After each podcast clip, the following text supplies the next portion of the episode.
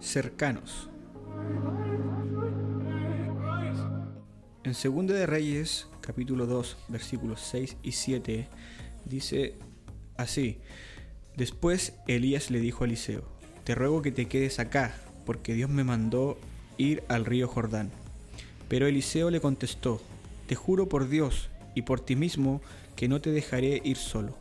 Entonces se fueron los dos y se, y se detuvieron a la orilla del río Jordán 50 profetas los habían seguido, pero permanecieron a cierta distancia de ellos.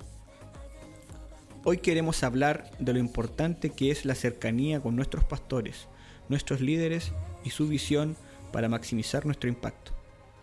En esta historia, la actitud de Eliseo nos enseña que hay beneficios al escoger ser un cercano. Él prefirió estar junto a Elías y no quedarse con los otros 50 profetas mirando desde lejos para comentar lo que acontecía. Los cercanos son los que experimentan milagros y son protagonistas. Eliseo decidió seguir de cerca a Elías y aprender de él todo lo más que pudo, para luego repetir y aún más quedar con la doble porción de la unción de su mentor. No debemos pensar que respetamos y honramos a nuestros pastores y líderes por su habilidad, personalidad, carácter o trayectoria, sino por la posición que Dios le dio. Podemos entender que las personas que trabajan efectivamente en el reino son aquellas que tienen una sana conexión con su autoridad.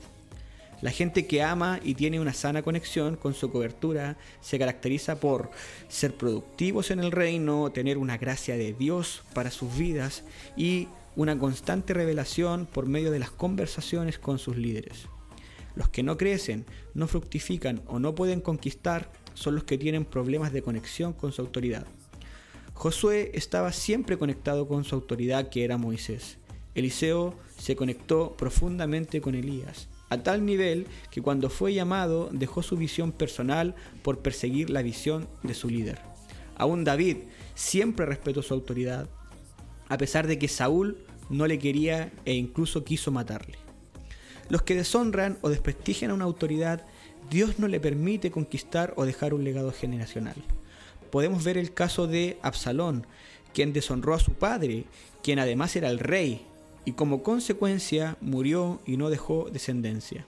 Dios no permite que gente que se aparta de su cobertura y cause deshonra en el reino tenga grandes conquistas y deje un legado generacional. Debemos entender esto, porque nos ayudará a servir sanamente. En Mateos capítulo 10, versículo 24, la palabra nos muestra que el discípulo no es más que su maestro, ni el siervo más que su señor. En autoridad no seremos superior a nuestros pastores y a nuestro liderazgo, pero en producción sí podemos ir más allá. Esta nueva generación que se acerca y conecta con sus pastores, con sus líderes, con la visión de la iglesia, entiende que no será mayor en autoridad a ellos, pero será mayor en logros y su impacto será maximizado. Para cerrar, queremos dejar en claro que un siervo cercano se caracteriza porque no trabaja para él, sino que trabaja para que se cumpla la visión de su liderazgo. Los beneficios de ser cercano son increíbles, porque si eres cercano a la visión, cercano al liderazgo, serás productivo totalmente en el reino de Dios. Tendrás frutos. Los cercanos, además, son los que heredan los mantos, heredan el legado, no parten desde cero. Si persistes en ser un cercano a tu pastor, a quienes te lideran, déjame decirte que tal cual pasó con Eliseo, no partirás desde cero, sino que serás un continuador del legado de tu líder. Eliseo realizó todo tal cual su líder lo hizo. Por eso, cuando los profetas lo vieron desde lejos, se percataron que continuó haciendo lo mismo que hacía Elías y reconocieron que la unción de Elías estaba sobre Eliseo.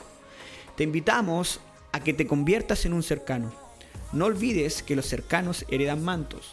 Los cercanos heredan y continúan el legado de sus líderes.